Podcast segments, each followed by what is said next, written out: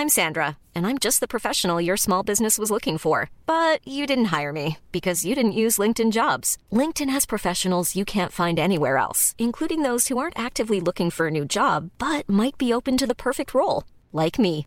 In a given month, over 70% of LinkedIn users don't visit other leading job sites. So if you're not looking on LinkedIn, you'll miss out on great candidates like Sandra. Start hiring professionals like a professional. Post your free job on linkedin.com/people today. Cet épisode vous est présenté avec la fascinante participation de Ben S, Xavier Sureau, Bacchus 007, Sébastien Flory, Guy Tanard, Olivier Derez, Christopher Loria, Olivier Enki-Brandt, Alain Lomers et Hugues Agius. Bonjour à tous et bienvenue sur le Rendez-vous Tech, l'émission qui explore et qui vous résume de manière compréhensible toute l'actualité tech, internet et gadgets.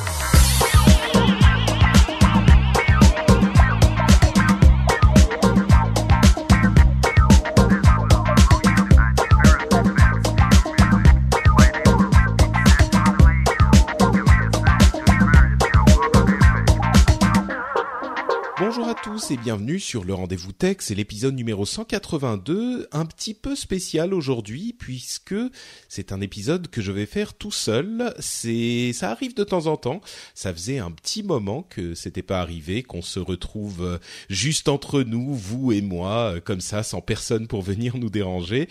Euh, j'en avais fait quelques-uns des épisodes en solo quand les circonstances exceptionnelles m'y obligent.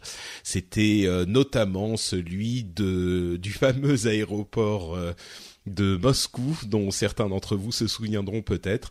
Euh, et aujourd'hui, les circonstances sont mon voyage au Japon, dont je vous parlais euh, déjà depuis quelque temps. Là, je suis arrivé il y a deux jours à peine. Je suis encore complètement sous l'effet du euh, jet lag assez terrifiant qui m'a empêché de dormir. J'ai dû dormir, je crois, je sais pas, peut-être six heures en trois jours.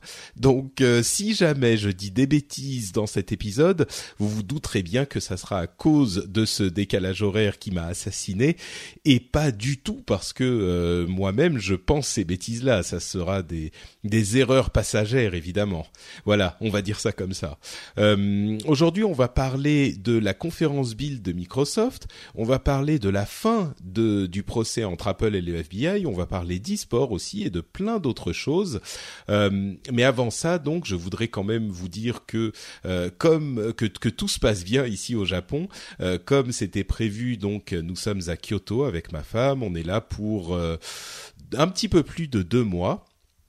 Et bah écoutez, euh, pour le moment ça se passe très très bien. Certains d'entre vous sauront que j'ai vécu au Japon et notamment à Kyoto il y a très longtemps, euh, pendant plusieurs années, et donc euh, je retrouve un petit peu une euh, partie de bah, de ce qui fait euh, ce que je suis. Euh, c'est pas mes racines, on va pas aller jusque là, mais en tout cas un pays que que j'adore, que j'affectionne particulièrement. Et donc là ça fait deux jours qu'on est là et les L'ambiance est toujours particulière, il y a toujours des trucs que j'aime beaucoup, des trucs que j'aime un petit peu moins, on va dire. Mais en tout cas, ça se passe pour le moment très très bien et je suis très heureux de pouvoir euh, venir passer du temps ici et de pouvoir continuer à faire mes émissions comme ça euh, d'ici et continuer à avoir ce contact avec vous. Certains d'entre vous ont, suivi euh, déjà le début de mes aventures sur Twitter, sur Instagram, sur Facebook, où je partage des photos de choses qui me semblent intéressantes à partager. Donc, bah, si jamais vous voulez voir de quoi il en retourne, vous pouvez me rejoindre euh, là-dessus et nous rejoindre là-dessus. Euh, donc voilà, bon, comme je le disais, c'est encore un petit peu chaotique parce que là, on est euh, encore dans les méandres du décalage horaire, mais d'ici quelques jours, tout sera revenu à l'état normal. Et en tous les cas, la tech n'attend pas et le rendez-vous tech n'attend pas. Donc même en venant d'arriver au Japon, eh bien, on continue à faire les choses comme elles doivent être faites. Et donc, je vais commencer avec cette conférence Build de Microsoft. Euh, comme vous le savez, la conférence Build, c'est vraiment la conférence dédiée aux développeurs. Donc, euh, on n'attend pas forcément de grosses annonces de produits ou de ce genre de choses, mais il y a tout de même euh, des choses qui sont assez intéressantes dont Microsoft parle. Et en l'occurrence, La présentation, comme je le fais toujours, je fais un petit, euh, euh, comment dire, un petit résumé de ce que j'ai pensé de la présentation dans son ensemble. Là, j'ai trouvé que euh, bah, c'était, comme toujours chez Microsoft, très bien fait, très pro, avec peut-être, comme on le, sent depuis l'arrivée aux commandes de Satya Nadella, une sorte de sincérité et, de, comment dire, on dit en anglais, he's relatable. Ça veut dire que on, on le sent assez proche de nous quand même. Euh, et là, ça s'est pas démenti. Euh, il a l'air très authentique euh, comme comme gars.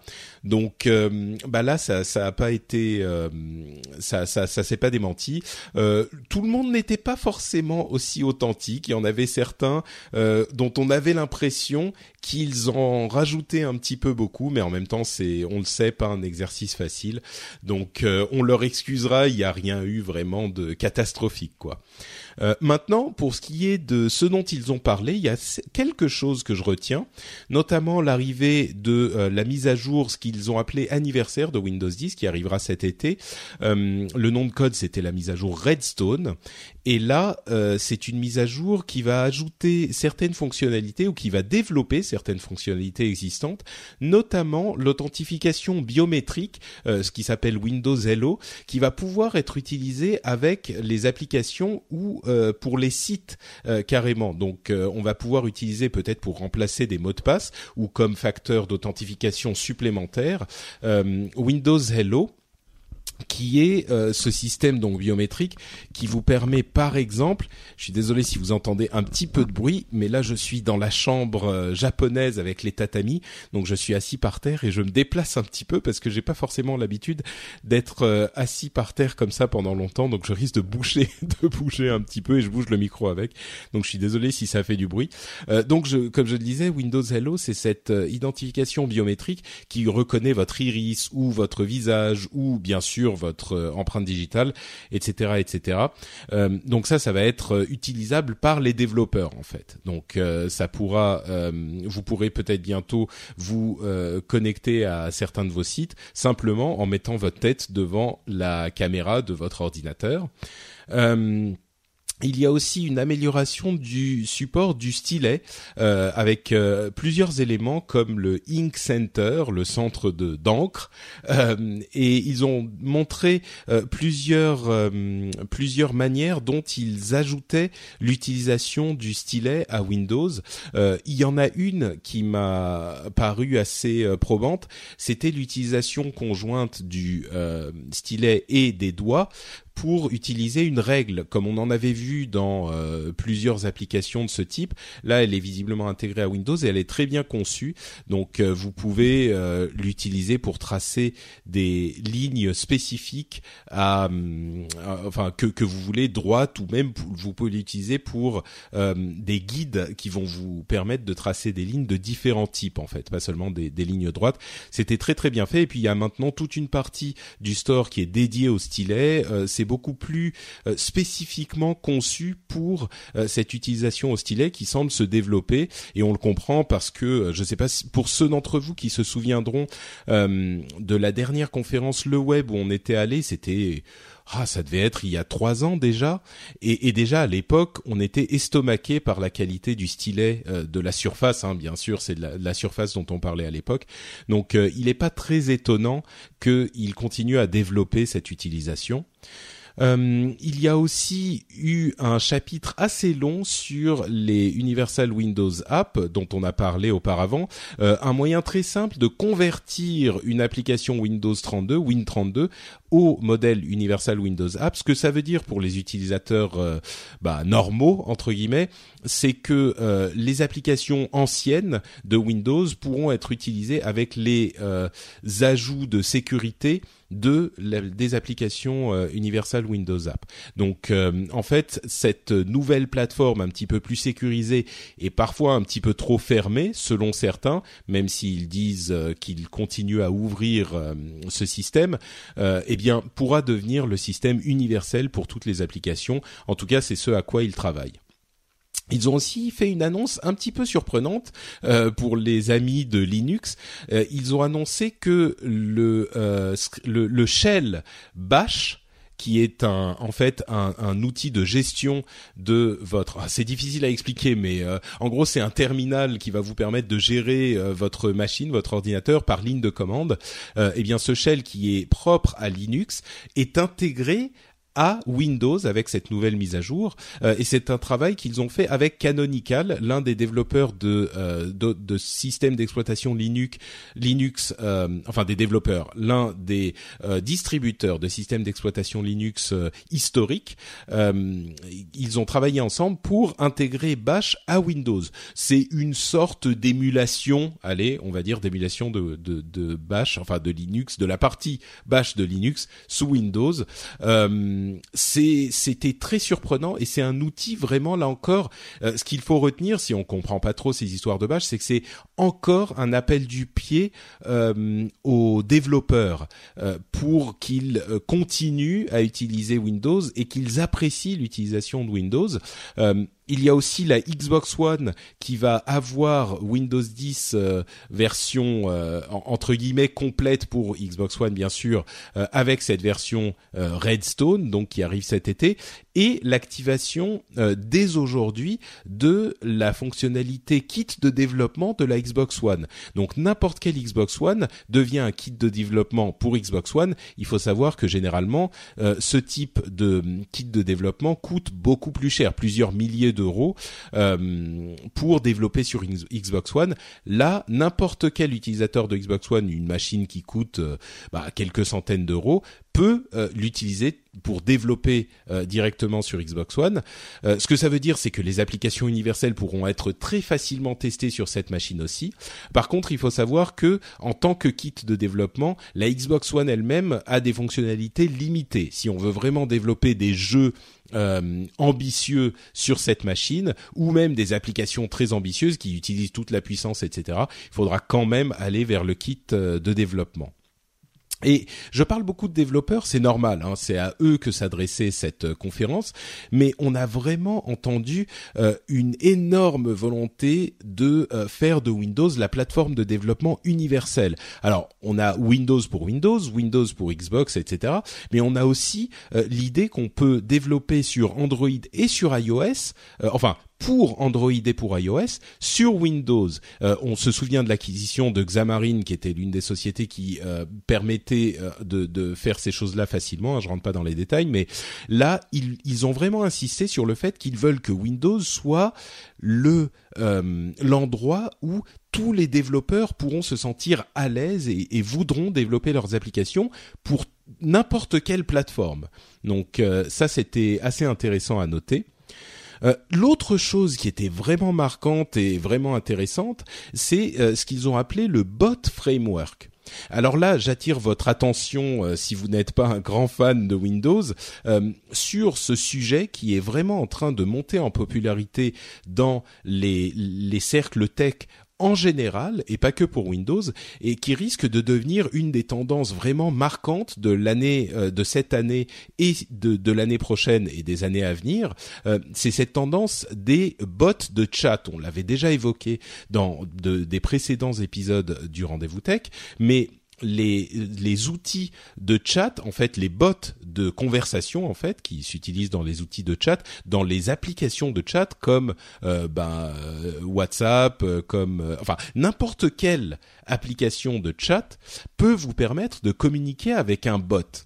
Et euh, c'est une tendance très importante parce qu'en en fait c'est une euh, interface utilisateur comme bah, la souris, le, le bureau sur votre ordinateur, l'écran sur votre smartphone, la conversation avec euh, les, les bots comme les assistants comme Siri, Cortana, Google, etc.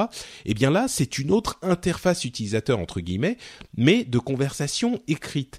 Et vous pouvez imaginer que si ces deviennent vraiment intelligents, ils peuvent tout à fait répondre à des demandes que vous aurez, euh, aussi bien voire mieux que n'importe quel euh, autre interface. Alors bien sûr, ça vient en complément, ça va pas forcément tout remplacer, mais vous pouvez imaginer qu'en chat, euh, vous pourrez converser avec le bot de, on va dire au hasard, hein, la, pizza est toujours l'exemple qui vient euh, à, à, l'esprit des développeurs, mais euh, si vous chattez avec le bot de par exemple Pizza Hut, vous allez pouvoir lui dire je voudrais ma pizza habituelle pour ce soir 20h30 et il va savoir de quoi vous parlez, euh, où la livrer, qui facturer, enfin quelle carte facturer, etc. Euh, et, bien sûr, contrairement à Siri ou Cortana ou etc., n'importe qui peut créer ce type de bot facilement euh, au niveau technique. C'est-à-dire que s'ils n'ont pas besoin d'avoir pardon, la reconnaissance vocale et tous ces outils euh, très compliqués à mettre en place. Et justement, euh, c'est une tendance donc qui est en train de prendre énormément d'importance dans le développement euh, et dans les les, les start-up tech ces derniers mois et, et ces dernières années.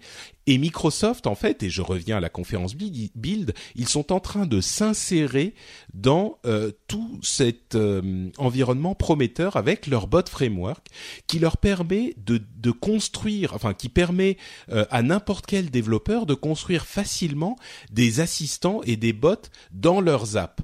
Alors ils peuvent intégrer Cortana directement, qui bien sûr a l'interaction vocale, mais pas que ça. Euh, ils peuvent Cortana peut servir comme tous ces assistants virtuels comme euh, outil de reconnaissance sémantique, hein, et ils mettent euh, à, à, la disposition des développeurs ces outils-là tous les outils de de, de serveurs avec Windows Azure, etc., etc., tous les outils qu'ils ont déjà il euh, donne des outils aux développeurs pour développer ça dans Skype.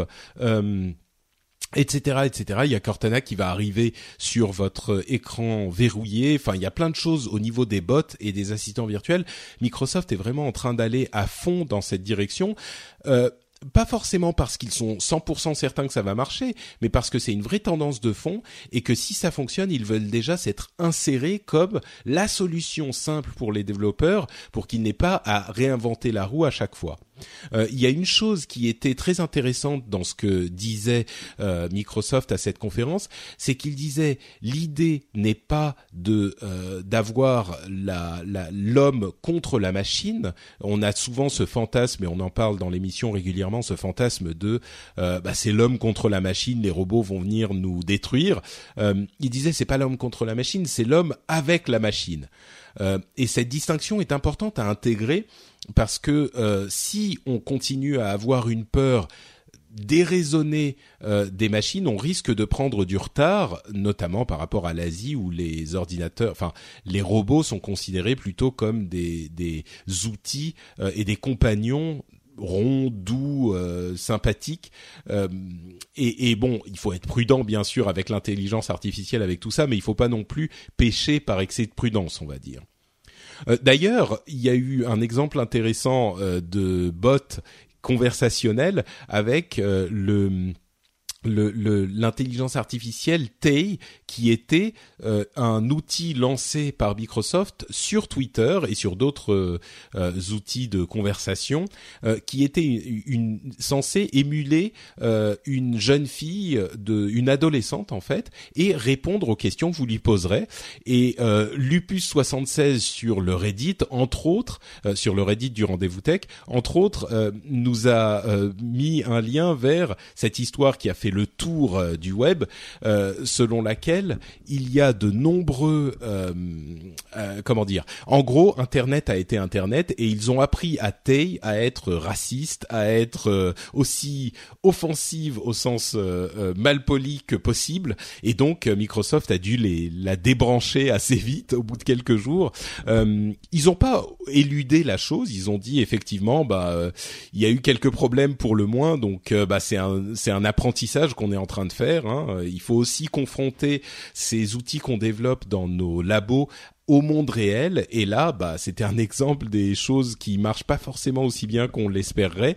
Et euh, ils vont apprendre euh, de, de, de ça, de cette expérience, et on l'espère revenir avec euh, des outils de conversation, enfin des bots qui réussissent à être un petit peu plus résistants à ce type de d'attaque, on va dire, sociale dans le, le monde réel. Donc ça, c'était assez intéressant aussi. Mais vraiment, à retenir, les bots sont une tendance de fond de cette année, de l'année dernière et de cette année, et euh, ça va continuer a priori. Donc on est en train d'explorer pour voir si ça peut devenir quelque chose de vraiment utile au quotidien. Euh, mais ce qui est important de, ce qu'il est important de savoir, c'est que c'est très facile comme euh, interface. Les, sociétés, les développeurs peuvent s'insérer de cette manière dans n'importe quelle euh, autre application. ils n'ont pas besoin de développer leur propre application. C'est un petit peu ce que disait Microsoft, c'est qu'avec ce bot framework, ils deviennent un petit peu comme le navigateur pour Internet. C'est comme votre navigateur Internet. Ils n'ont pas forcément besoin d'avoir eux leur bot partout. Ils ont un framework qui leur permet de euh, d'être le média qui va euh, permettre la construction et la communication entre tous les services. Donc euh, c'était un petit peu surprenant, mais vraiment une direction très cohérente pour Microsoft dans laquelle aller. Euh, ils ont aussi euh, présenté le, le, le, lancement en fait du Hololens, leur lunette de réalité mixte euh, de d'hologramme selon eux, euh, qui est disponible désormais à l'achat pour les développeurs. C'est un, un outil qui vaut quand même 3000 dollars, donc c'est vraiment le début. Hein. on se souvient qu'il avait été présenté il y a un an à peine, donc c'est quand même allé assez, c'est allé relativement vite, on va dire entre la, la première présentation il y a un an et la commercialisation pour les développeurs. Donc euh, bon, il faut avouer que c'est qu'ils y vont vraiment à fond. Hein, c'est pas du vaporware, euh, mais c'est comment dire, euh, je fais pas de, secret du fait que je pense que ça soit euh, pas très convaincant pour des utilisations grand public. Euh, il y a toujours ce problème de champ de, de vision, de fenêtre euh, très réduite dans le champ de vision dans lequel on voit vraiment cette réalité augmentée par rapport aux présentations qu'ils font toujours avec cette impression qui est donnée que les hologrammes entre guillemets euh, sont tout autour de nous et qu'on peut les voir partout, alors que tous les gens qui essayent ces, ces, ce HoloLens disent euh, vraiment le, la fenêtre dans laquelle on peut voir les hologrammes est très réduite dans notre champ de vision. Euh, il y a aussi le problème de, enfin bon, il y a tout un tas de problèmes qui sont pas nouveaux. Je vais pas tous les répéter. Euh, par contre, on a des gens qui commencent à essayer le produit, qui commencent à être relativement euh, fini. Alors même si la qualité des images est pas incroyable, euh, la plupart des gens disent c'est technologiquement très intéressant. Il va falloir de, de, attendre de voir vraiment les utilisations. Euh, donc bon, il est évident qu'il va y avoir des utilisations euh, spécifiques professionnelles pour le grand public. Moi, je suis beaucoup moins certain que ça donnera quelque chose de convaincant, mais désormais, euh, les développeurs les ont entre leurs mains. Ils vont pouvoir commencer à créer des applications pour, et on verra ce que ça donnera dans les mois et, et les années à venir. en tout cas, aujourd'hui, le produit existe. Il est tout à fait tangible. Il est dans nos dans nos mains. Euh, nous au sens de la communauté tech. Donc euh, bah, le, le pari, euh, comment dire j'ai jamais douté qu'il réussirait à le produire, ce produit, qu'il réussirait à le, le, mettre dans les mains des développeurs, mais en tout cas là ils l'ont fait et ils l'ont fait assez vite. Donc à ce niveau-là, il faut en tout cas leur donner les, les, félicitations d'usage. C'est en cours. Euh, une chose par contre qu'on a remarqué euh, et que beaucoup de gens ont fait remarquer, c'est le fait que ils n'ont même pas évoqué le, nom de Windows Phone. Ils ont dû mentionner, je crois, une fois en passant Windows Phone. Euh, c'est très décevant pour les gens qui, croient toujours à la plateforme. Euh, elle ne va nulle part, hein, parce que Windows Phone, c'est toujours euh, bah, Windows 10. Donc, euh, il continue le développement joint de Windows 10 qui est disponible sur toutes les plateformes qu'on connaît, de l'ordinateur à, à, la tablette, au téléphone, en passant par la Xbox et le HoloLens par exemple. Donc euh, c'est toujours là, mais quand même dans un dans un une conférence qui s'adresse aux développeurs, il est peut-être euh, un petit peu décevant, je pense qu'on n'en parle pas du tout du tout, euh, que ça soit que de manière implicite. Donc voilà, c'est à c'est à noter aussi. Donc voilà une conférence build plutôt intéressante. Je suis sûr qu'il y aura beaucoup d'autres choses que vous pourrez entendre ici et là sur cette conférence, mais le, la chose à retenir pour moi, c'est vraiment cette histoire de bot, euh, de conversation, et euh, je suis très curieux de voir où ça va aller euh, à l'avenir. Bon, on enchaîne avec bah, quelque chose d'un petit peu surprenant en fait. Je vais, avant de continuer, déplacer, me redéplacer un petit peu parce que mes genoux commencent à me faire mal. C'est pas facile d'être dans une dans une pièce japonaise. Hop, voilà. Euh, et donc une chose qui m'a un petit peu surpris et je pense qu'il a surpris euh, beaucoup de monde, c'est euh, le fait que le FBI a totalement abandonné son, sa demande à Apple de les aider à obtenir les informations du de l'iPhone dans le, l'affaire du, du, de l'attaque terroriste terroriste de San Bernardino. Alors ce qui s'est passé, euh, si vous n'avez pas suivi, c'est difficile, mais on ne sait jamais. Euh, c'est qu'il y a un, un groupe, une société qui est spécialisée dans la sécurité informatique, donc qui hack professionnellement les appareils pour euh, diverses raisons. Hein. Euh, il y a évidemment un marché pour ça, euh, qui a contacté le FBI qui leur a dit nous avons un moyen de débloquer cet iPhone. Le FBI a dit à, au, juge qui s'occupait de l'affaire, bon, attendez un instant, visiblement, il y aurait peut-être un moyen, en fait, ce qui moi je peux pas m'empêcher de, de, ricaner un tout petit peu parce que euh, c'est quand même euh, la chose qu'ils avaient juré, c'est qu'il n'y avait aucun moyen d'obtenir ces informations sans euh, demander à Apple de leur développer un outil spécifique. Mais bon, deux semaines plus tard ou un mois plus tard ou même deux mois plus tard, tout à coup, ils découvrent qu'il y a un moyen. C'est un petit peu. alors Bon, bref, je, finis l'histoire. Euh, ils ont demandé un délai de, de, de 15 jours euh, pour vérifier, pour tester l'affaire.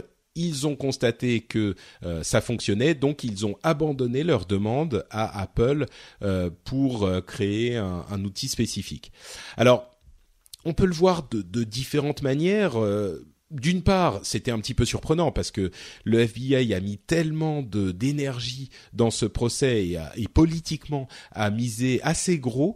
Donc euh, le fait que tout à coup ils pas qu'ils jettent l'éponge, mais qu'ils abandonnent, euh, c'était assez surprenant. Et dans le meilleur des cas, on se dit bah voilà, ils ont ils savaient pas, euh, ils ont découvert qu'il y avait un moyen et dans le meilleur des cas, à mon sens, c'est au moins euh, pas de l'incompétence, mais du, du, ils sont pas, ils ont pas un, département assez bien euh, financé ou assez développé, et, et c'est, bah c'est c'est pas une bonne chose parce que c'est leur travail de savoir si ce genre de choses est possible et de le faire quand euh, ils, ils, doivent protéger les les les bah, les gens hein, c'est leur boulot c'est de protéger le, la population.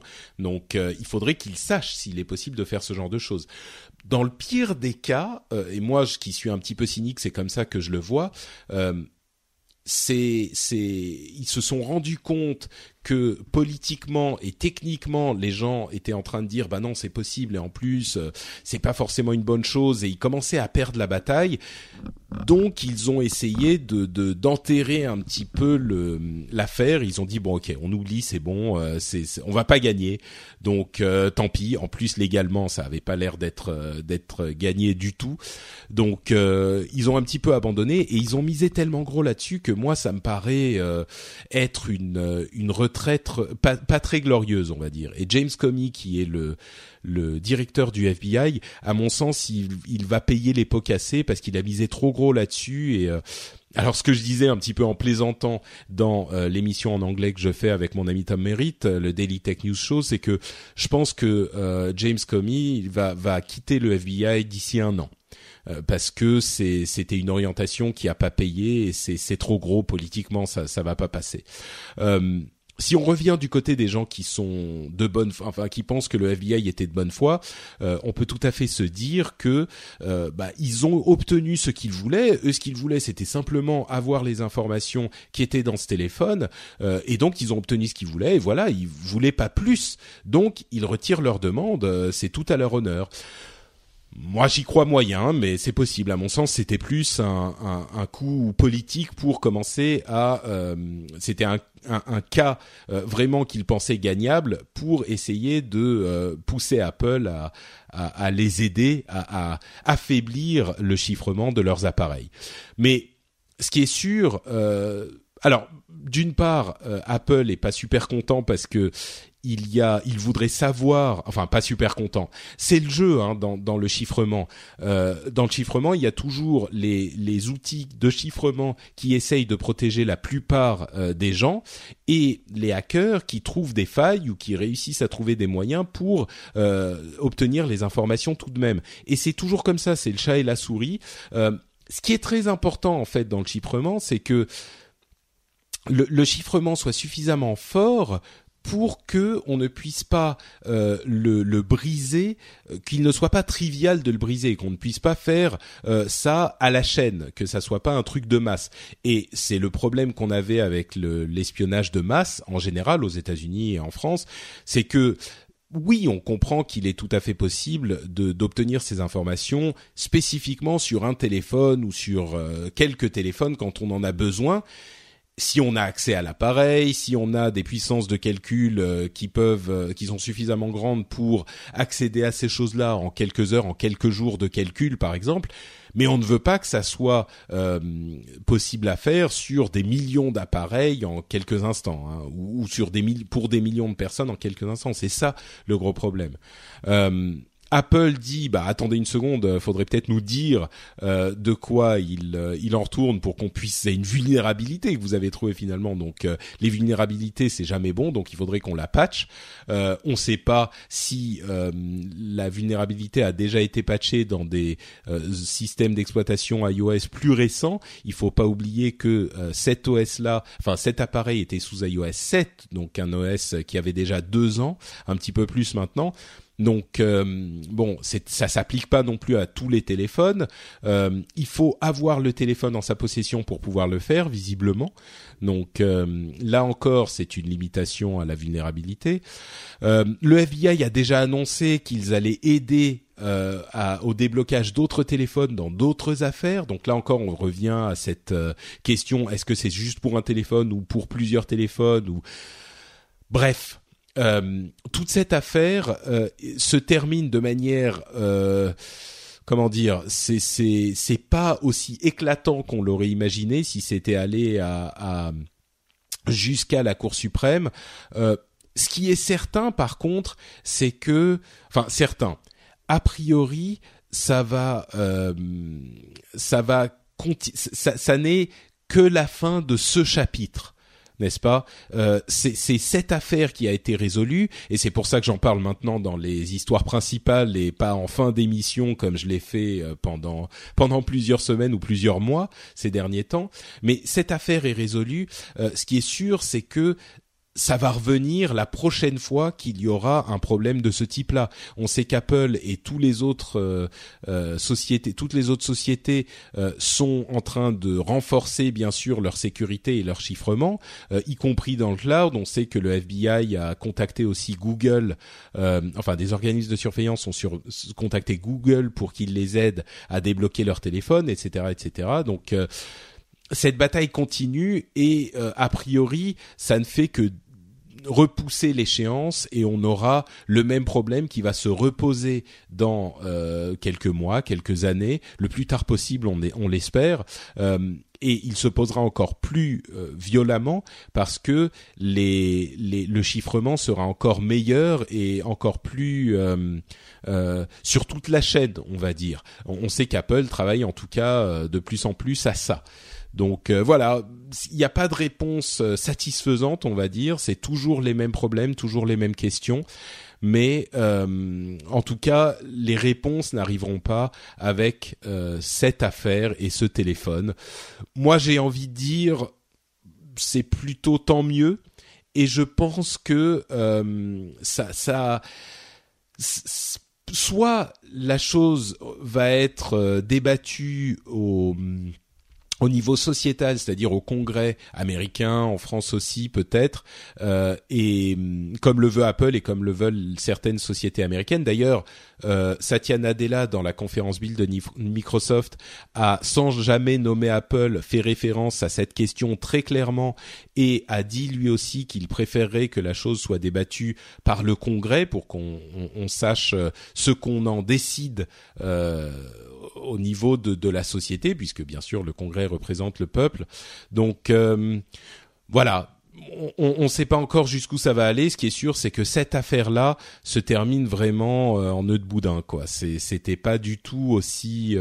Et, à mon sens, ça c'est mon analyse personnelle, c'est une retraite du FBI qui, comme je le disais, au, mieux n'était pas bien préparé, pas correctement préparé. Au pire a, a, senti euh, le l'affaire, euh, bah, a senti le roussi dans cette affaire et s'est dit bon bah on, abandonne maintenant avant que ça ne devienne euh, encore plus embarrassant pour nous. Bon, je vais prendre un, un, petit peu, je vais boire un petit coup parce que ma gorge hmm, commence à sécher.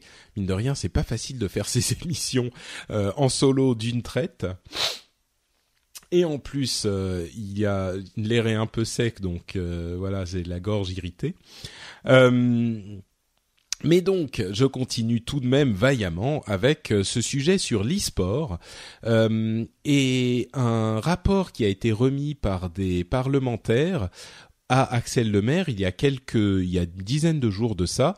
Euh, et je l'évoque ici dans le rendez-vous tech parce que c'est à mon sens euh, un, un, une chose qui a été très bien faite. Euh, c'est-à-dire que c'était pendant la. Vous vous souvenez de la consultation publique euh, sur la loi numérique, euh, la loi République numérique?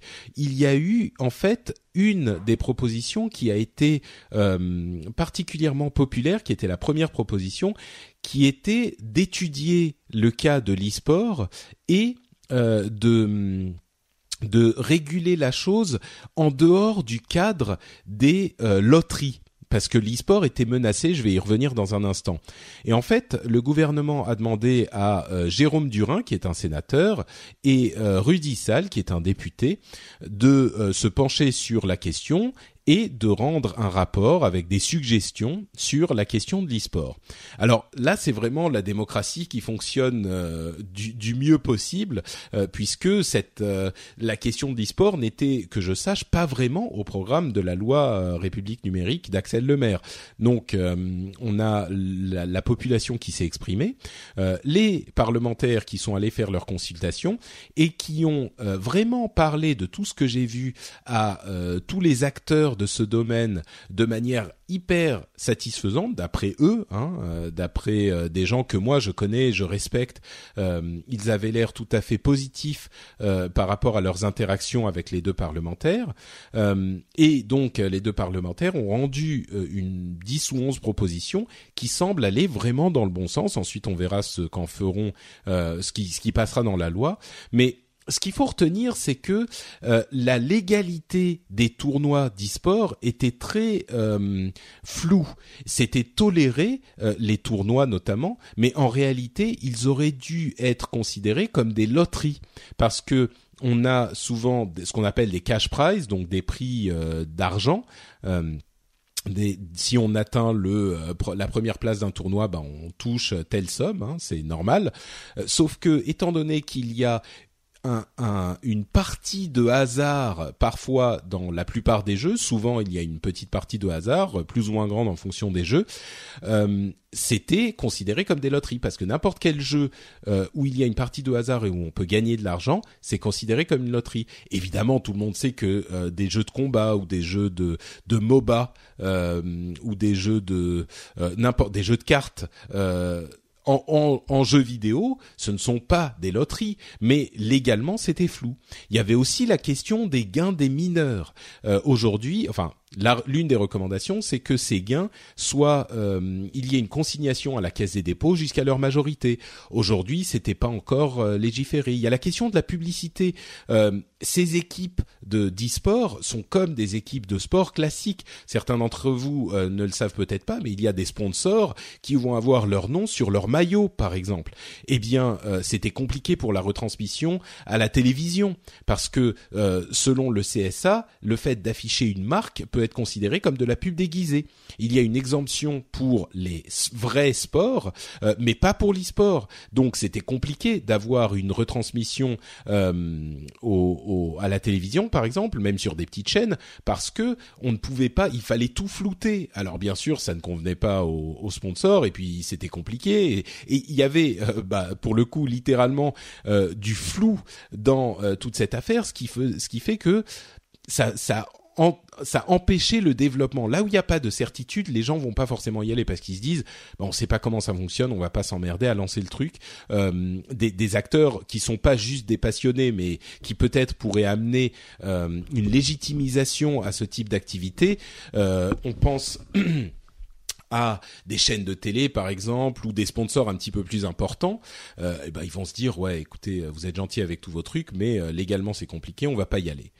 Euh, il y a aussi des questions de contrat ou de visa. On, on ne pouvait pas faire venir euh, des athlètes euh, e-sportifs parce qu'ils n'avaient pas de, vraiment de visa spécifique. Donc ils vont essayer d'en faire des CDD spécifiques ou des visas spécifiques comme dans le sport. Parce que imaginez un athlète, un e-athlète qui vienne, je sais pas moi, de, de Corée ou de, du Japon pour rester local pour moi si on lui dit euh, bah, il faut venir en France, il vient pas pour du tourisme, il vient pour une compétition, pour travailler. Mais s'il euh, travaille, euh, on sait bien que pour obtenir un visa, il doit demander un visa. Bah, c'est compliqué. Il y a des histoires de sponsoring, de, etc. C'est pas facile d'avoir un visa pour quand on est étranger.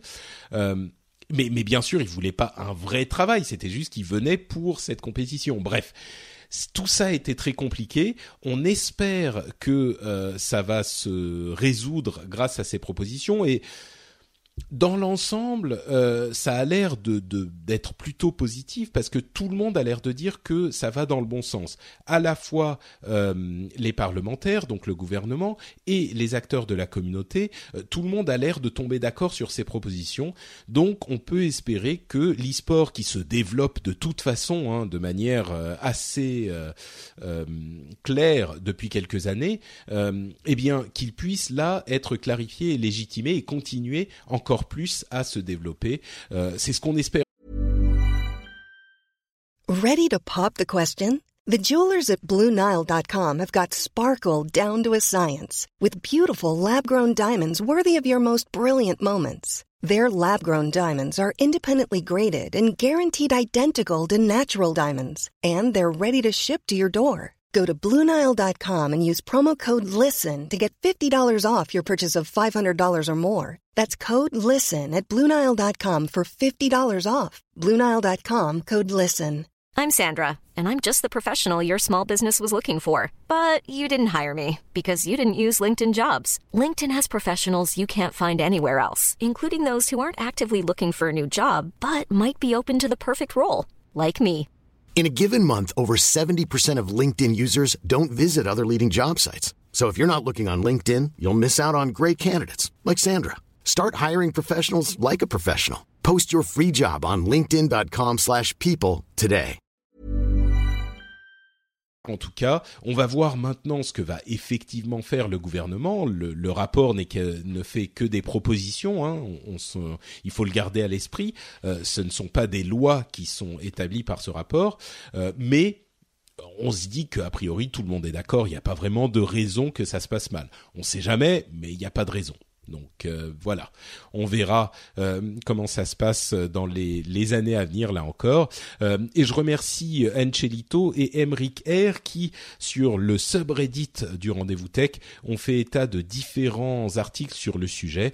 donc ça vous a intéressé et passionné et comme ça m'a moi aussi intéressé et passionné, on s'est retrouvé là-dessus. Voilà pour euh, l'e-sport et donc pour notre partie principale.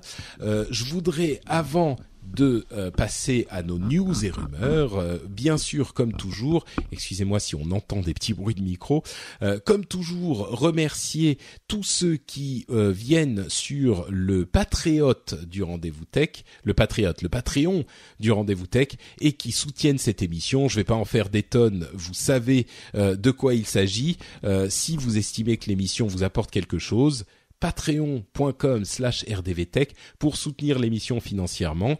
Euh, en l'occurrence, je vais remercier du plus profond de mon cœur Fred Close, Fabrice Bailly, Gilles Bourgeois, Pierre, euh, Pierre Cra, pardon, Clem Ronan Tano, Guillaume Brun, Xavier Didin, Balatin et Pierre Ernst. Merci à vous tous. Je suis incroyablement reconnaissant, comme je le dis toujours. Et euh, c'est encore plus le cas aujourd'hui parce que c'est grâce à vous en fait que j'ai pu passer de, mon travail de, de, de mon travail d'employé à euh, cet euh, euh, entrepreneuriat un petit peu fou qui me permet avec un ordinateur, un micro et, et beaucoup d'huile de coude et de volonté et de passion de travailler de n'importe où. Et c'est grâce à vous que je peux travailler aujourd'hui dans cette petite pièce japonaise dans une dans, dans une petite maison à Kyoto. Donc bah c'est vraiment une, une aventure qui est toujours incroyable, mais encore plus, euh, encore plus en ce moment, et, et que je je partage avec vous. Enfin, ça fait partie de toute cette passion qu'on partage ensemble. Euh, je sais que sur les réseaux sociaux, sur Slack, on passe beaucoup de temps de temps ensemble, et euh, c'est c'est aussi ça fait aussi partie de tout ça, de toute cette communauté euh, qu'on construit ensemble. Donc ça a encore plus aujourd'hui que toutes les autres semaines une, un petit goût particulier pour moi et, ce petit goût c'est encore plus de, de, de comment dire, de remerciements, de thankfulness, euh, de reconnaissance. Voilà, je trouve le terme. L'émotion me, perturbe. De reconnaissance envers euh, envers vous tous et euh, envers cette communauté qui me soutient. Euh, donc voilà, un, immense merci. entre parenthèses, euh, pour tous ceux qui sont allés mettre des reviews et des notes sur iTunes, euh, un, immense merci aussi. Max Woos dit que l'émission est enrichissante et fun. Dwayne James dit qu'elle est incontournable. Darkland dit que c'est sympa. Atis Zero que c'est génial. et Paige qu'on connaît bien sur le, le le Slack et sur le Reddit dit que c'est un très bon podcast euh, qui et qui dont il ne se lasse jamais. Merci à vous tous, merci à tous les patriotes. Euh, bon, je, m'arrête là. Vous savez ce que je pense pour vraiment euh, partager tout ça ensemble, moi je fais tout mon possible, donc Facebook, Twitter, etc., etc.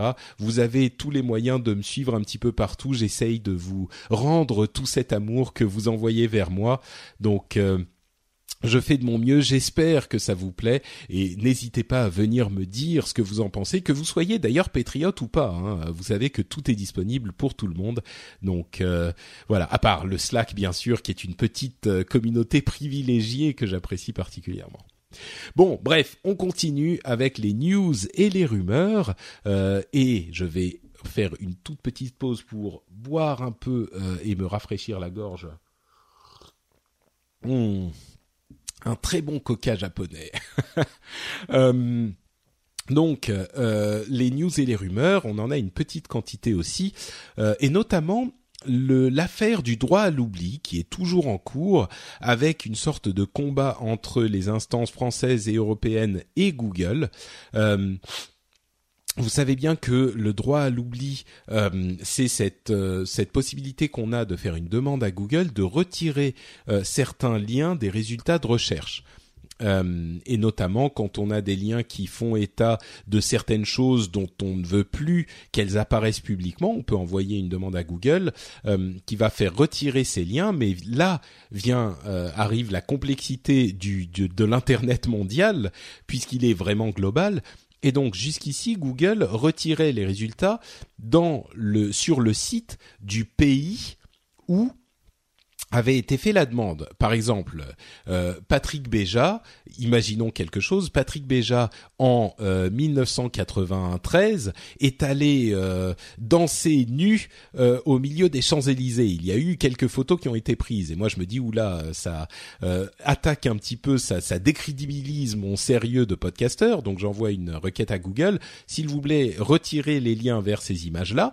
Google ne les retire que pour la France et que euh, sur euh, google.fr. Alors, les, euh, les, les autorités disaient ça va pas assez loin parce que n'importe qui d'autre qui serait dans dans enfin il suffit pour quelqu'un d'aller sur google.com et il pourrait avoir ces informations.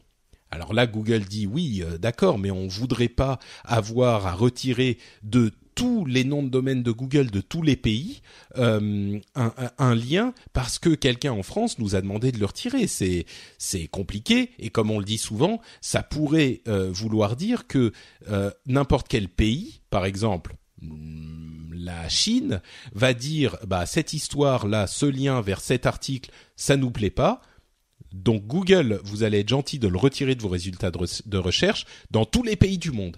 Donc c'est un petit peu comme effacer un article euh, du, web, parce qu'on sait très bien que Google, de fait, euh, est le moteur de recherche prioritaire du web, et donc c'est de cette manière que la plupart des, gens obtiennent leurs informations.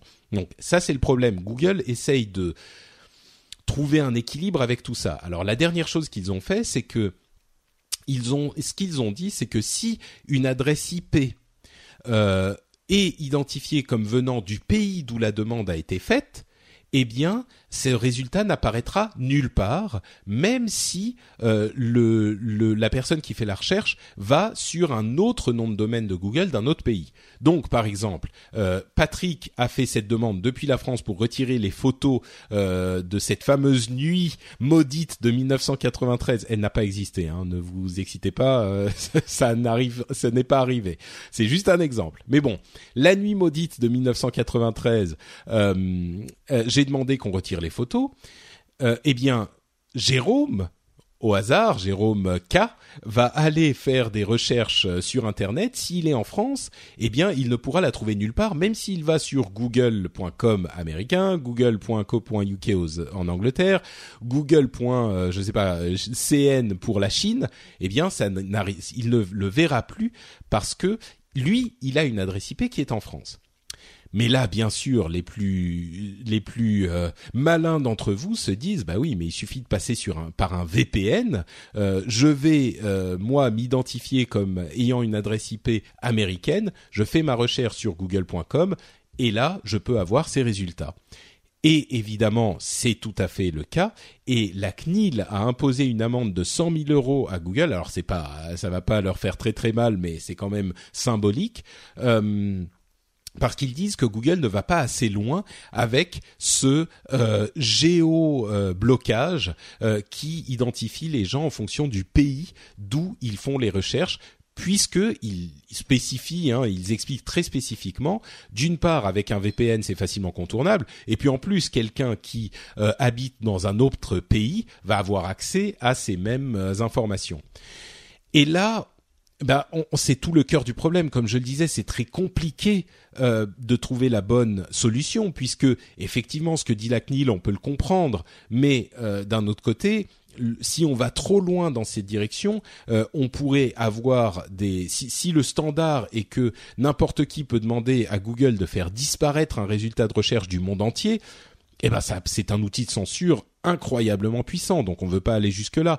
Il y a aussi moi ce que je dis depuis le début, le problème ce qui est qu'on demande à Google de décider euh, quelles demandes sont valides et quelles demandes ne sont pas valides. Ça c'est encore autre chose, mais bref, on n'a toujours pas de solution à ça. C'est toujours un point de, d'achoppement entre euh, Google et les autorités.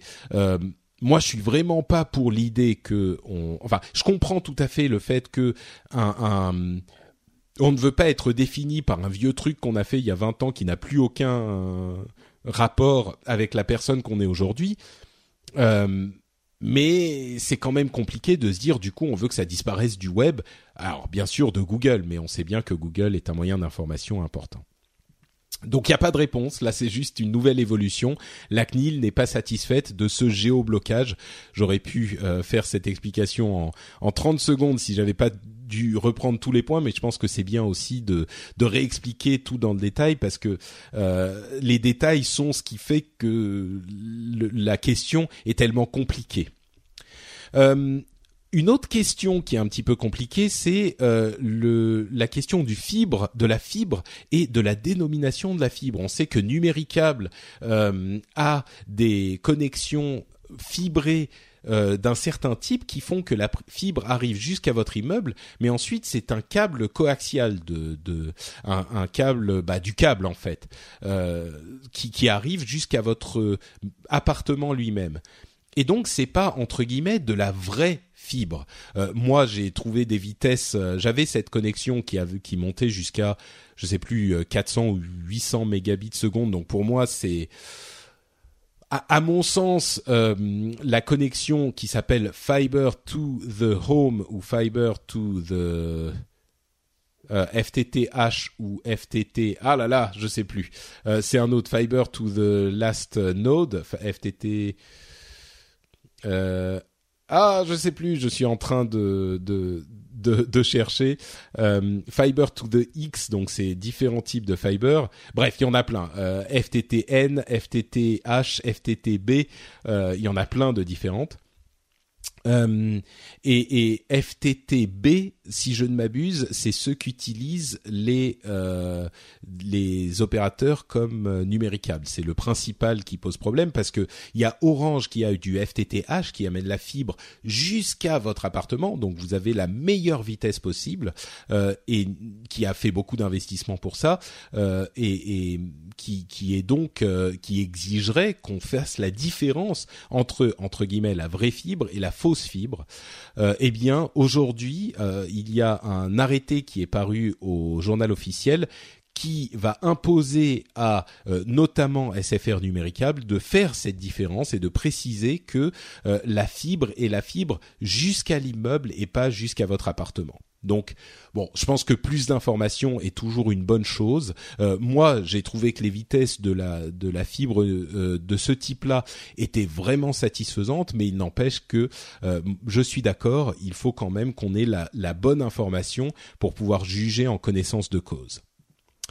Euh, Orange, Bouygues Télécom, bah, l'affaire continue. On n'a toujours pas le résultat final. Est-ce que l'un va racheter l'autre? Comment? Euh, bah, On ne sait toujours pas. A priori, les négociations continuent. Elles ont été un petit peu prolongées, euh, mais ça continue à, être possible. Il semblerait qu'on soit très très proche euh, du résultat. Hein. La semaine dernière, on semblait avoir un accord et puis finalement, ça a été décalé de quelques jours. Euh, on aura les résultats très bientôt a priori et ça devrait se faire, mais c'est pas encore le cas. Toujours dans les affaires euh, mi-gouvernementales, mi-pas gouvernementales. Aïe, ah, mon genou, ah, je suis resté. ah, les, dangers du podcasting. Euh, attendez, il va falloir que je bouge un petit peu là. Mes genoux, je suis désolé, hein, c'est le, le podcast euh, un petit peu roots à l'ancienne. Alors, on rebouge le micro pour changer de position. Voilà. Hop bon, j'ai un petit peu moins mal aux genoux, ça devrait aller. Donc, euh, comme je disais, les affaires semi-gouvernementales, on a le point taxi, qui est un site qui est en gros le service euh, à la Uber pour les taxis. Euh, et moi, ce service me pose un petit problème, euh, comme le fait remarquer l'article que j'ai retenu dans l'informaticien. Euh, c'est un service qui est ben, finalement assez bon, euh, qui émule les types de fonctionnement d'Uber, euh, et c'est un service qui est, euh, comment dire, c'est un service qui propose des connexions à des développeurs d'app pour connecter tout le monde ensemble. Donc, c'est pas le, le service qui lui-même propose une app, mais il y a d'autres apps qui se connectent au service et les chauffeurs de taxi ou les sociétés de taxi peuvent se connecter au service et donc ça permet de créer des, apps de type Uber euh, pour tout le monde et pour les taxis. Euh, et le service donc comme je le disais est pas mal. Il y a à mon sens, un petit souci qui est que les taxis ne sont pas tenus d'avoir de paiement en carte bancaire qui me pose problème parce que d'une part, bah, c'est pas pratique et d'autre part, ce qu'on dit souvent sur ce type de choses, la raison pour laquelle les taxis ne euh, n'acceptent pas les cartes bancaires, bah bon voilà, c'est plus facile à gérer en cash, on va dire, euh, pour tout ce qui est taxes euh, qu'en carte bancaire où tout est traçable. Et bon, c'est c'est c'est un secret de polichinelle, c'est c'est aussi pour ça qu'ils le font selon je j'essaye de rester neutre mais c'est c'est a priori avéré mais bon, c'est un détail. Le service est quand même bon. Mais moi, ce qui me pose problème, c'est que c'est euh, l'État qui a payé pour la constitution de ce service et il a coûté 250 000 euros à développer et il va coûter euh, 500 000 euros par an à maintenir. Et enfin, moi, ça me gêne vraiment parce que pourquoi est-ce que, a priori, les services ne sont pas un service public, les, pardon, les taxis ne sont pas un service public. Pour quelle raison est-ce que le contribuable euh, est en train de payer pour ce service qui, euh, rappelons-le, n'existe que pour contrer Uber, qui est venu euh, s'insérer dans une faille, qu'on soit pour ou contre Uber? Il y avait un vrai besoin de modernisation de l'industrie des taxis. Et les taxis ne l'ont pas faite, cette modernisation de leur service, parce qu'ils avaient un monopole de facto et pour tout un tas de raisons. Et du coup, Uber est arrivé et a créé tous les problèmes qu'on sait. Ok, à ce moment, bah alors les sociétés de taxis se mettent ensemble, se rendent compte qu'il y a un problème, se rendent compte qu'il y a un besoin de modernisation et créent un service de ce type. Ça, très bien. Mais pourquoi est-ce que l'État a créé ce service et pourquoi est-ce que nous, nous payons ce service, nous contribuables. Euh, j'ai beau être au Japon, j'ai beau être euh, parfois en, Finlande, je suis toujours un contribuable français. Donc ça me touche moi aussi et je, enfin, je sais pas, moi ça me paraît hallucinant que l'État paye pour cette, euh, ce manquement de l'industrie du taxi. surtout que entre parenthèses, nous payons avec nos taxes, et c'est là que je reviens à cette question de carte bleue, euh, ils, ne, sont pas tenus d'avoir une carte bleue, donc les transactions ne sont pas euh, traçables. Enfin, moi, ça me, c'est pas le, scandale de l'année. Je suis sûr qu'il y en a des plus grands, mais ça me choque un petit peu quand même. Je je comprends pas euh, les raisons pour lesquelles, au moins, quel que soit notre avis sur Uber, ce ne sont pas les sociétés de taxi qui euh, ont créé une, coalition, si besoin, enfin une, une un, un, un, organisme de leur industrie pour créer ce service-là. Moi, ça me ça me choque. Voilà. Euh, on parlait il n'y a pas si longtemps de services de streaming. Euh, une petite news pour euh, vous informer que Google serait, semble-t-il, en train de développer un service type Periscope de live streaming. oui, je, on parlait de services de live streaming hein, avec Jérôme, vous vous en souvenez, avec Jérôme et Jeff. eh bien, il y aurait une application qui s'appellerait YouTube Connect pour iOS et Android, qui serait développée par Google pour faire exactement ce que fait Periscope. donc, des décidément, c'est vraiment une tendance euh, importante, cette histoire de live streaming. Après euh, bah, Twitter et Facebook, il y a aussi Google qui se lance là-dedans. À propos de réseaux sociaux, euh, une étude de Comscore, qui est euh, un organisme d'études d'audience, euh, a indiqué que les millennials, vous savez, les gens qui sont nés autour de l'an 2000, passeraient encore 2,5 fois plus de temps sur Facebook que sur euh, Snapchat qui, ont, qui est son concurrent le plus proche. Et c'est très intéressant parce qu'on dit souvent que les jeunes, vous savez, les jeunes, euh, ils passent énormément de temps sur Snapchat aujourd'hui et ils délaissent Facebook. Eh bien, cette étude semblerait euh, démonter cette idée reçue. oui, Snapchat fonctionne beaucoup mieux que d'autres réseaux. C'est alors un petit peu mieux que euh, euh, Instagram. Euh, enfin, ça dépend comment on prend le graphe, mais il, il, y a une bonne partie des utilisateurs qui l'utilisent pas mal. Instagram, il y a une plus grande partie des utilisateurs qui l'utilisent encore, mais c'est Facebook et au-delà de tout ce qu'on connaît, euh, à la fois dans le pourcentage de gens qui l'utilisent, on est proche de 100% et dans la quantité de temps passé dans, dans le, l'engagement, comme on dit en anglais. Donc, on est à 2,5 fois Snapchat. Donc, c'est important de de, de, de, garder peut-être et, je le dis pour euh, pour moi aussi euh, c'est peut-être important de se souvenir parfois que euh, tant qu'on n'a pas des chiffres spécifiques on ne fait que spéculer quand on a l'impression que les jeunes sont tous sur Snapchat et abandonnent totalement Facebook.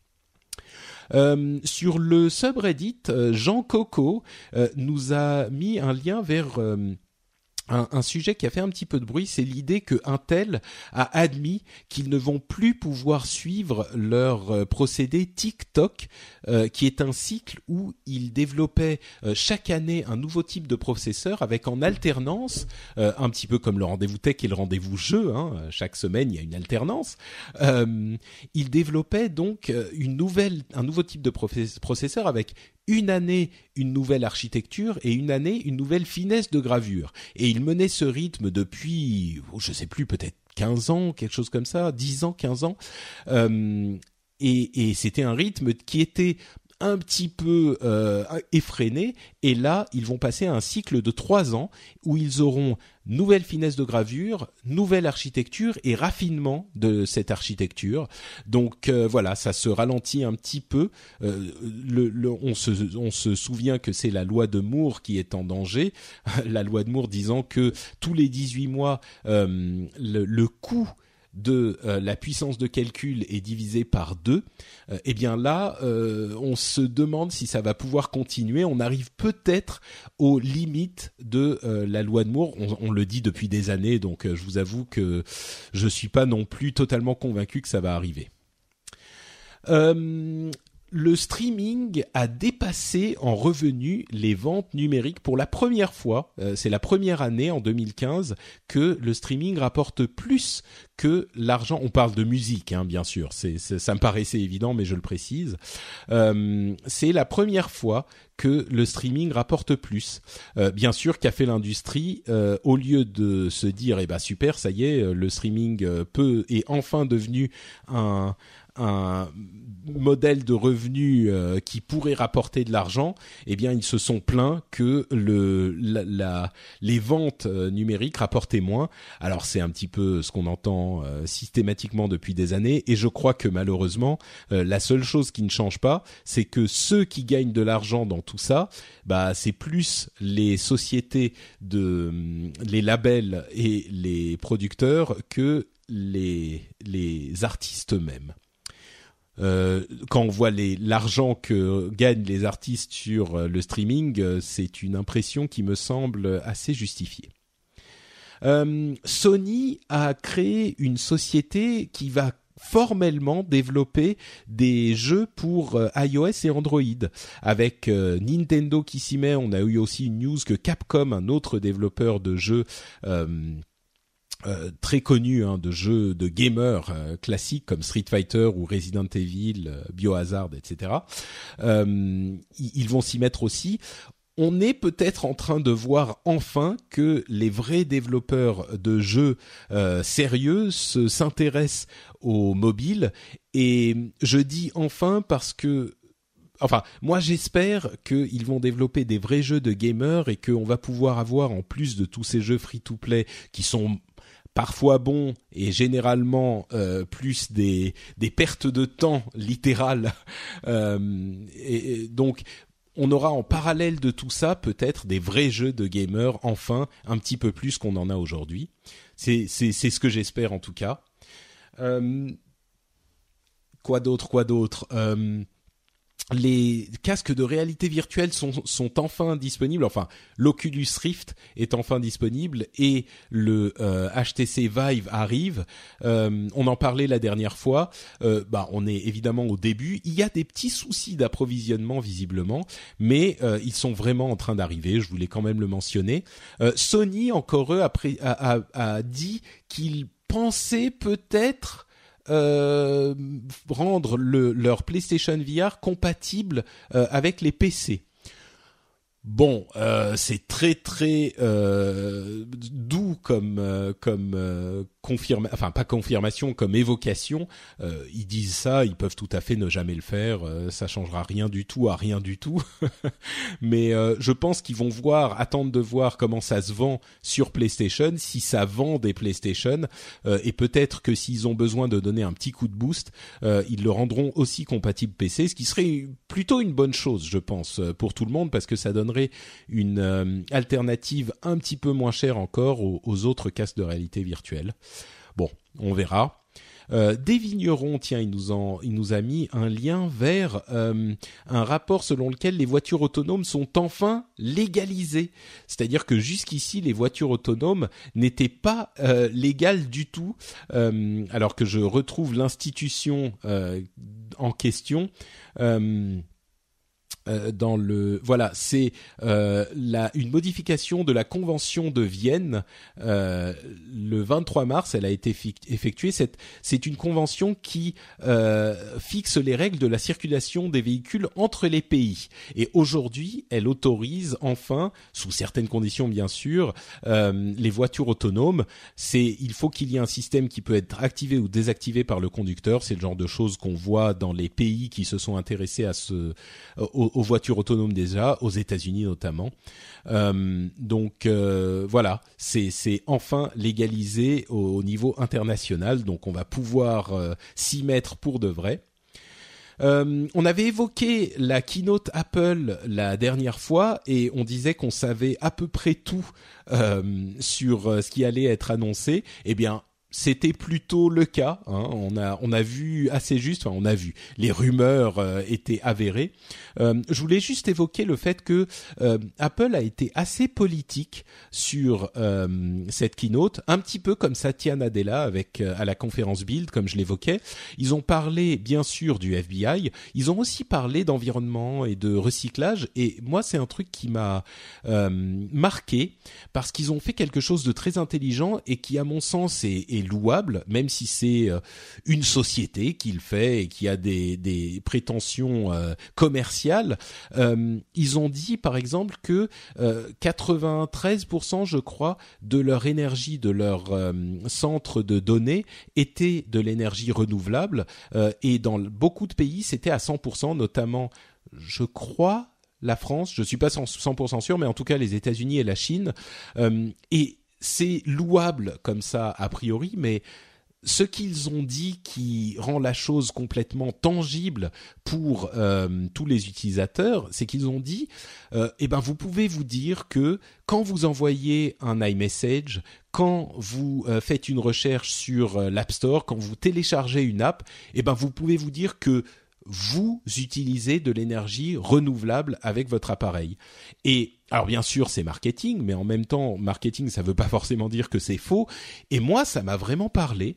Euh, c'est peut-être un autre moyen de se justifier la taxe Apple, euh, de me dire bah quand j'utilise mon iPhone, euh, je j'utilise un service qui est plus renouvelable que les autres. Alors, il faudra que ça soit confirmé par euh, les organismes non, gouvernementaux, euh, je sais pas Greenpeace, etc., WWF, mais si c'est bien le cas, pour moi, c'est un vrai argument. Et c'est un argument pourquoi? Parce que en tant que société commerciale, et peut-être par des convictions personnelles de, de Tim Cook et d'autres membres de la société, et aussi pour des arguments commerciaux parce que les, les, les acheteurs euh, pensent que c'est important, euh, eh bien, ils, euh, ils attachent une certaine importance à ce sujet pour moi, c'est très positif et moi, ça me parle. Et j'ai trouvé ça en plus, effectivement, commercialement très intelligent d'appuyer là-dessus.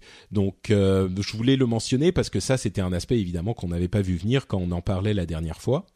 Euh, tant qu'on est dans les rumeurs Apple, euh, les rapports sur les prochains iPhones font état d'un iPhone vraiment différent en 2017, c'est-à-dire que cette année, le nouvel iPhone serait a priori relativement sage au niveau des changements, mais par contre en 2017, on aurait un design qui reviendrait au euh, vert des deux côtés, comme l'iPhone 4, euh, avec un écran AMOLED et un écran de taille encore plus importante, mais en gardant la même taille du euh, châssis. Un petit peu comme on voit certains téléphones Android, ils ont des écrans plus grands en restant de même taille, voire plus petits que l'équivalent chez iOS, puisque bah, le cadre est plus petit. Donc voilà, on, reviendrait à un design type iPhone 4 avec du vert des deux côtés et euh, des, des écrans plus grands. Ça, ça serait pour 2017. En 2016, ça serait comme on l'évoquait il y a quelque temps, un redesign assez sage euh, pour l'iPhone 7. Il serait presque comparable à l'iPhone 6 euh, et 6S. Donc, est-ce que ça serait même un iPhone 6X ou 6 quoi? Que comment on pourrait l'appeler? 6P, 6Q je sais pas. Euh, donnez-moi vos suggestions sur frenchspin.fr dans les commentaires. Je suis sûr que vous aurez des justifications pour la lettre euh, tout à fait hilarantes. Et enfin, avant de se quitter, euh, on ne pouvait pas ne pas évoquer le 1er avril qui a eu lieu il y a quelques jours à peine, bien sûr, avec son lot de plaisanteries hilarantes sur le web.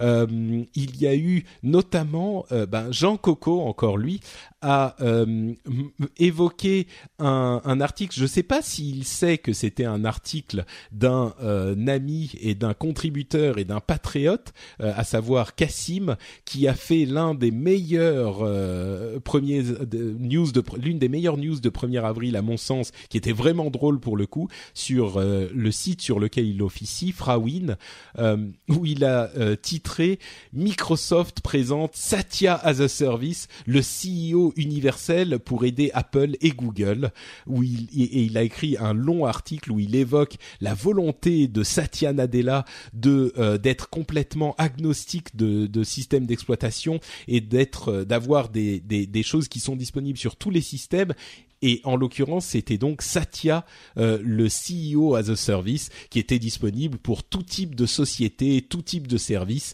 et qui serait disponible euh, euh, très bientôt pour en, en, bêta test pour les autres sociétés qui voudraient l'utiliser.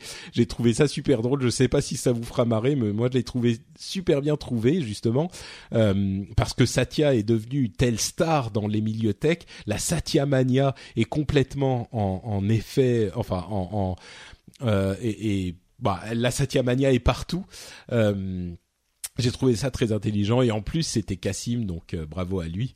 et Note Mika qui est toujours très actif sur le Reddit nous nous a évoqué la la news selon laquelle bah alors Souvenons-nous que Windows va intégrer Bash, l'un des éléments essentiels de Linux, et euh, il a mis sur le Reddit euh, la news du 1er avril euh, de chez Corben, selon laquelle, après Microsoft, c'est au tour de Canonical d'annoncer du lourd, c'est-à-dire que dans Ubuntu, qui est la version Unix développée par Canonical, il, y aurait un émulateur Windows 10 par défaut qui permettrait de faire tourner toutes les applications Windows 10. Alors je sais pas si euh, Notmika s'est rendu compte que c'était le 1er avril. Enfin, si, j'en suis à peu près sûr parce que c'est tellement gros.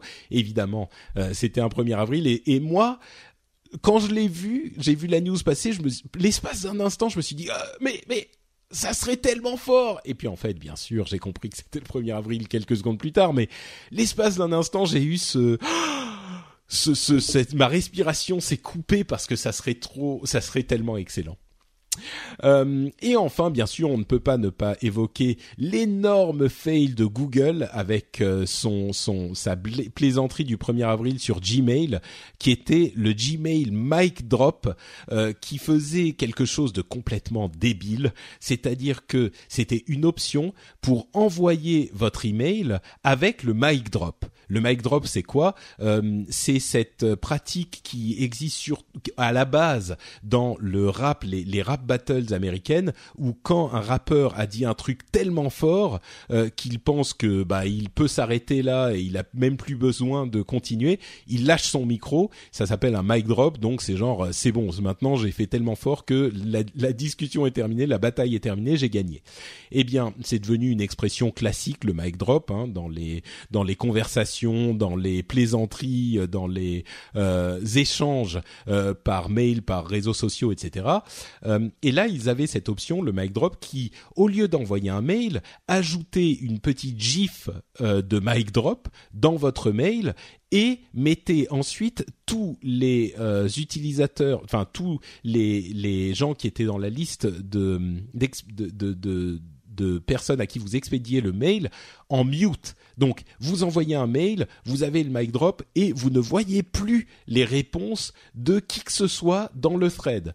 Et le problème, c'est que euh, cette euh, option était juste à côté du bouton envoyer et d'une couleur différente avec un petit truc, mais quand même, il était tout à fait possible de cliquer dessus euh, sans s'en rendre compte. C'était complètement irresponsable de leur part et à tel point que il y a eu des gens visiblement, au moins une personne, qui a envoyé ce truc par erreur et qui s'est fait virer parce que, bah bien sûr, tu, tu, il y a plein de gens qui utilisent Gmail pour euh, leur boulot euh, et quand tu il y a forcément une ou deux personnes à qui ça va arriver dans un cadre hyper sérieux. Donc vous imaginez euh, vous êtes en train de, de discuter d'une affaire hyper importante avec un groupe de travail avec votre manager en copie et son manager en copie et là au lieu d'envoyer votre mail votre réponse super sérieuse eh bien vous envoyez ce truc avec un gif débile d'un mignon qui lâche son micro et en plus vous ne voyez même plus les réponses des gens qui disent mais euh, Patrick, euh, enfin je sais que tu aimes bien Internet, mais là on était quand même en train de parler d'un projet important. Euh, est-ce que tu pourrais éviter d'envoyer des, gifs comme ça? Eh ben vous voyez même pas la réponse. C'est Enfin, bref, ils ont immédiatement, au bout de quelques heures, annulé leur truc en s'excusant platement, bien sûr. Mais c'était quand même très très drôle, comme. Enfin, c'était très drôle, à moins d'être le type qui s'est fait renvoyer, évidemment. Donc euh, bon, voilà, euh, c'est à peu près tout pour les news et j'espère que ce 1er avril n'a pas été trop euh, cruel pour vous. moi, en tout cas, le 1er avril s'est passé bah, dans l'avion et puis à essayer de dormir sans vraiment y réussir, mais ensuite dans les rues de Kyoto. Donc, enfin, je suis arrivé le 2 finalement, donc c'était il y a, deux jours. Euh, mais ça s'est donc très bien passé et puis ce mois de d'avril commence très bien. Euh, J'espère que cet épisode solo, comme je le disais, il y en a pas beaucoup euh, ces derniers temps. Euh, et puis bah c'est vraiment exceptionnel. Mais euh, j'espère que cet épisode vous aura plu. On, on reviendra euh, évidemment avec les épisodes normaux euh, quand j'aurai eu un petit peu le temps de dormir et que et de m'organiser pour les enregistrements depuis le Japon. Ça devrait très bien se passer parce que le décalage horaire est relativement facile à gérer dans ce sens-là. Euh, donc voilà, ça, ça reviendra très bientôt. Euh, et venez me dire sur euh, les, les commentaires du rendez-vous tech euh, ce que vous avez pensé de cet épisode. Comme toujours, on est euh, toujours intéressé par la discussion et les retours. Si ça vous a plu, si ça vous a moins plu, je serais curieux de savoir ce que vous en avez pensé. et puis en tout cas, moi, ça m'a fait très très plaisir de passer ce petit moment privilégié avec vous, tout seul dans vos oreilles, juste entre nous. vous pouvez me retrouver sur Twitter et sur Facebook. Je suis @notepatrick. je crois que je suis @notepatrick sur Instagram aussi. Je poste des photos régulièrement en ce moment puisque je suis au Japon. je l'ai dit 12 fois, vous commencerez à le retenir. Et puis vous pouvez évidemment venir sur frenchspin.fr pour les notes de l'émission et euh, laisser des commentaires et vous avez d'autres émissions aussi. Euh, évidemment, on ne vous abandonne pas. Il y a euh, le les émissions qui continuent tout à fait normalement, c'est-à-dire qu'il y a Upload, il y a Positron qui continue. il y aura aussi le rendez-vous jeu qui va arriver la semaine prochaine sans interruption. Donc voilà, voilà, tout est toujours disponible sur frenchspin.fr. si vous voulez contribuer financièrement à l'émission, c'est patreon.com patreon.com slash rdvtech, vous le connaissez. Il y a eu quelques petits problèmes, euh, pas administratifs, mais techniques sur Patreon en début de mois. Mais là, euh, c'est visiblement réglé. Euh, par contre, si vous avez un, un, avis de... si vous recevez bien, encore une fois, un avis de paiement qui ne passe pas, allez reconfirmer votre méthode de paiement sur patreon.com. Ça serait cool parce qu'il y a un petit pourcentage un petit peu important de personnes qui enfin de, euh, euh, moyens de paiement qui sont bloqués. Donc euh, ça, ça serait sympa de votre part. Et puis bah voilà, dans tous les cas, j'espère que vous viendrez suivre mes aventures nippones sur les réseaux sociaux. Et puis quoi qu'il arrive, on se retrouve pour un épisode un petit peu plus classique dans deux semaines. Comme toujours, je vous remercie très chaleureusement d'avoir suivi l'émission et je vous donne donc rendez-vous dans deux semaines. Ciao à tous et des bises.